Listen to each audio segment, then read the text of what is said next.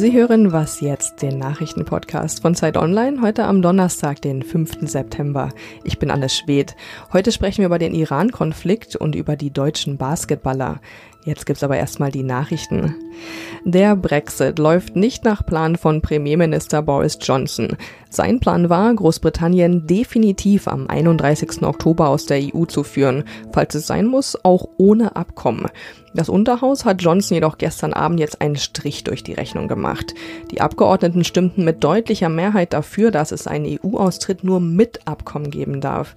Zur Not wird der Brexit auch nochmal verschoben. Als Reaktion darauf forderte Johnson Neuwahlen am 15. Oktober, also noch vor dem geplanten EU-Austritt. Für diesen Antrag bekam Johnson jedoch auch keine Mehrheit im Parlament. Die einzige Hoffnung, die Johnson jetzt noch hat, um seinen Willen zu bekommen, ist, dass das Oberhaus gegen diese Vorhaben stimmt. Bundeskanzlerin Merkel fliegt heute für einen Staatsbesuch nach China. Der Besuch wird vor allem von den Unruhen in Hongkong überschattet. In der Sonderverwaltungszone gibt es seit Wochen gewaltsame Proteste. Die Aktivisten fordern mehr Unabhängigkeit von China. Zugespitzt hatte sich der Konflikt durch ein umstrittenes Gesetz, das Auslieferungen nach China ermöglichen soll. Gestern hatte Hongkongs Regierungschefin angekündigt, dieses Gesetz komplett zurückzuziehen. Die Demokratieaktivisten sind jedoch skeptisch. Sie schrieben einen Brief an Merkel und baten sie, das Thema bei ihrem China-Besuch anzusprechen. Redaktionsschluss für diesen Podcast ist 5 Uhr.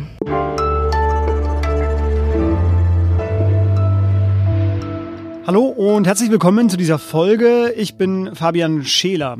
Irans Präsident Hassan Rouhani hat am Mittwoch angekündigt, noch mehr Uran anreichern zu wollen und damit Schritt für Schritt das Atomabkommen weiter zu unterlaufen. Das war ja ohnehin von Donald Trump im Juni 2018 aufgekündigt worden. Alle diplomatischen Ideen der Europäer liefen seitdem auch ins Leere. Der Ausstieg der USA im vergangenen Jahr war aber auch der Beginn einer Recherche, die heute in der neuen Zeit veröffentlicht wird. Holger Stark und weitere Journalisten aus Deutschland und von der New York Times rekonstruieren darin ausführlichst den Konflikt des Westens mit dem Iran. Und darüber rede ich jetzt mit Holger am Telefon. Er ist einer der Leiter des Investigativteams der Zeit. Guten Tag. Hallo Fabian. Wir können natürlich jetzt nur über Bruchteile dieses wirklich sehr ausführlichen Dossiers reden, aber was mir aufgefallen ist, Benjamin Netanyahu, der wollte den Iran angreifen und äh, ihr habt dafür Belege gefunden. Ähm, wie wurde er denn daran gehindert? Das ist eine Schlüsselszene dieses gesamten Konfliktes, ähm, der ja nun mittlerweile seit zwei Jahrzehnten schon äh, währt äh, und äh, spielt im Jahre 2012. Da fühlte sich Netanyahu ähm, zusammen mit seinem Verteidigungsminister so unter Druck, dass er gesagt hat, wenn der Iran noch weitergeht in seiner Anreicherung, dann erreicht er eine Zone der Immunität, also wo er später nicht mehr daran gehindert werden kann, die Bombe zu erreichen. Und deswegen hat er sehr dafür plädiert, dass die israelische Luftwaffe ähm, die Technologie, die Anlagen, die Fabriken im Iran ähm, bombardiert. Und er hat sein Kabinett zusammengetrommelt und seine wichtigsten Generäle und äh, diesen Plan mit ihnen erörtert und ähm, ist dann letztlich gescheitert am Widerstand. Äh, und zwar vor allem am Widerstand in seinem Kabinett. Ähm, in Israel muss so ein Militärangriff, der ja einen Krieg auslösen kann, vom Kabinett, von einer Mehrheit ähm, gebilligt werden. Und die hat Netanyahu nicht gekriegt. Ähm, und äh, unser israelischer Kollege Ronen Bergmann, äh, der viel für die New York Times und auch die Zeit arbeitet, hat mit Netanyahu nochmal sprechen können. Er war jetzt im August bei ihm und hat ihn interviewt und hat Netanyahu auch gesagt, ja, das, ich habe nicht geblufft, ich wollte das damals. Und wenn ich mein Kabinett dazu gekriegt hätte, dann hätten wir angegriffen. Und wir wissen ja heute, wie es weiterging. Statt miteinander Krieg zu führen, einigte man sich auf das Atomabkommen, das bis heute, und da sehen wir ja jetzt gerade, wo es eben nicht mehr da ist, eine diplomatische Sensation war. Ähm, wer war denn dafür verantwortlich, federführend? Äh, das, das Atomabkommen war im Prinzip Barack Obamas ähm, Abwehrstrategie, um die Israelis daran zu hindern, diesen Krieg anzufangen. Ähm, der US-Präsident hat gesagt, äh, ich will versuchen, was, was Ungewöhnliches auf dem diplomatischen Wege zu erreichen. Und er fühlte sich so unter Druck von den Israelis, dass er gesagt hat, wir brauchen letztlich sein internationales Vertragswerk. Dafür hat er dann 2010 zwei Verhandler geheim äh, in den Oman geschickt. Äh, der Oman sollte mit den äh, Iranern Kontakte aufnehmen. Es gibt ja keine diplomatischen Beziehungen zwischen Iran und den USA und hat es ähm, so konspirativ betrieben, dass selbst die Israelis am Anfang davon nichts wussten. Die fühlten sich dann später sehr hintergangen Äh, dann sind die Deutschen und die Briten und die Franzosen, die Russen und die Chinesen noch mit dazugestoßen und schließlich ist dann im Sommer 2015 dieses Atomabkommen ähm, äh, abgeschlossen worden. Das ist so eine Art Designermöbel mit Macken, könnte man sagen. Also ein äh, wirklich ungewöhnliches diplomatisches Kunstwerk.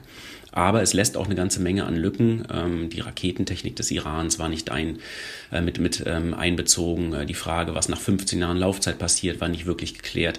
Also da waren so ein paar Haken und die Israelis haben deshalb von Anfang an versucht, dieses Abkommen zu hintergehen und waren dann sehr happy, dass Donald Trump ähm, auf ihrer Seite war und im Mai 2018 schließlich einseitig ausgestiegen ist. Genau, zwischenzeitlich hatten die Amerikaner ja auch versucht, dass, oder das beschreibt ihr ja sehr schön, dass das Atomprogramm ja auch lahmgelegt worden ist durch einen Virus. Das war der weltweit erste Cyberschlag, den die Amerikaner da eingeschleust hatten.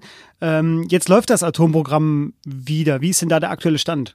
Naja, es läuft nicht ganz im Sinne einer militärischen Komponente, sondern die Iraner reichern ähm, Uran an. Sie reichern es ein bisschen mehr an, als das Atomabkommen es ihnen erlaubt, aber noch nicht so hoch, dass es ähm, jetzt kurz davor stünde, dass ähm, eine Bombe gebaut werden könnte. Das heißt, sie eskalieren so ein kleines bisschen, sie tippeln auf der roten Linie äh, die dieses Atomabkommen gezogen hat ähm, und argumentieren ganz einfach.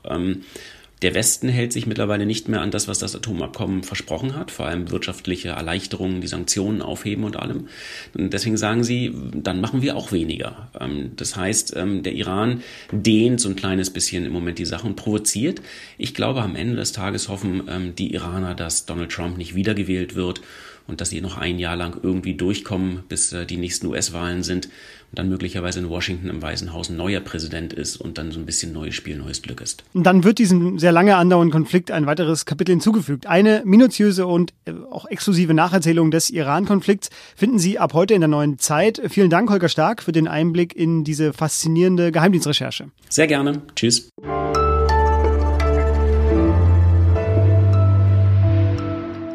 Und sonst so? Meine neue Guilty Pleasure. Das sind ja Videos aus dem britischen Unterhaus. Das liegt vielleicht daran, dass ich gerne zugucke, wie andere streiten. Streiten so wichtig. Eine Demokratie, in der nicht gestritten wird, ist keine, sagt der Helmut Schmidt mal. Das sind vielleicht gute Nachrichten für die Briten, denn dann sind sie offenbar noch eine. Noch mehr aber sind das gute Nachrichten für Sie, liebe Hörerinnen und Hörer, denn die Zeit erscheint ab heute mit einem eigenen Ressort, das Streit heißt. Es wird nun hochoffiziell gestritten. Zu Beginn gibt es Worte von Thea Dorn, Maxim Biller, Anja Reschke und Aidan Ösus. Außerdem trifft Michael Kretschmer drei von ihm enttäuschte Wähler. Ich wünsche gut Argument, wie wir Streiter sagen.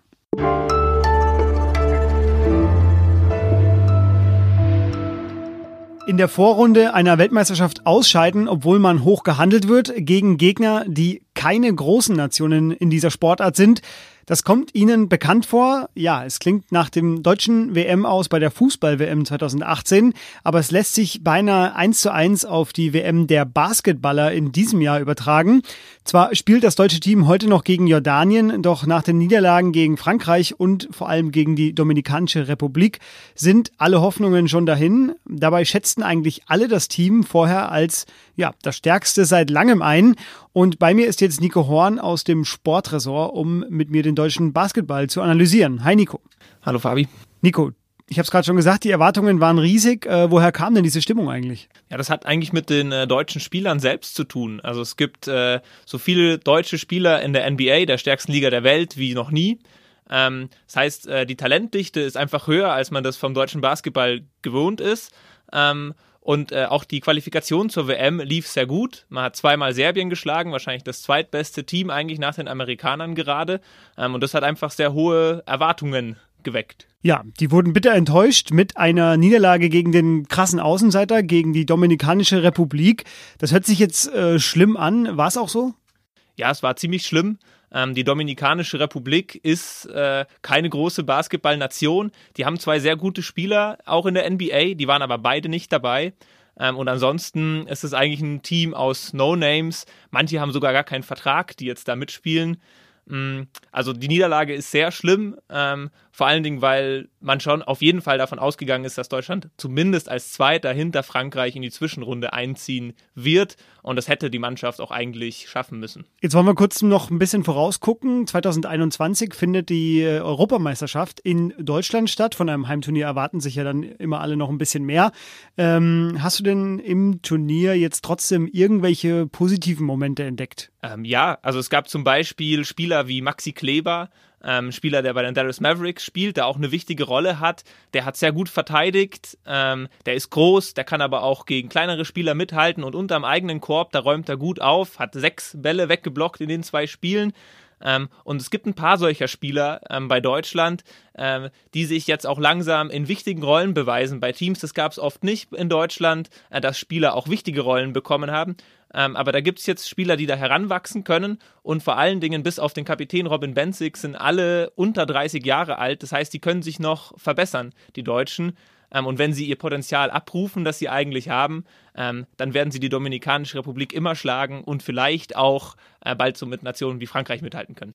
Also ein junges Team mit Perspektive, aber jetzt geht es erstmal bei der WM nur noch gegen Jordanien und dann in der Trostrunde nur um die Plätze 17 bis 32. Danke dir, Nico. Gerne. Und das war was jetzt für diesen Mittwoch. Schreiben Sie uns an wasjetzt.zeit.de, wenn Sie Kritik haben oder Fragen oder ein Thema vorschlagen wollen.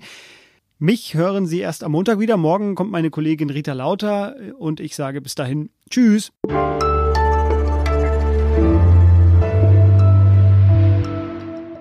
Nico, was geht gegen die Großmacht Jordanien? Ja, vielleicht ist diesmal ein knappes Unentschieden drin. Äh, Jordanien hat gegen die Dominikanische Republik verloren. Das heißt, sie sind vielleicht ein bisschen schlechter als die Dominikanische Republik. Das äh, könnte ja Hoffnung machen. Ich bin gespannt.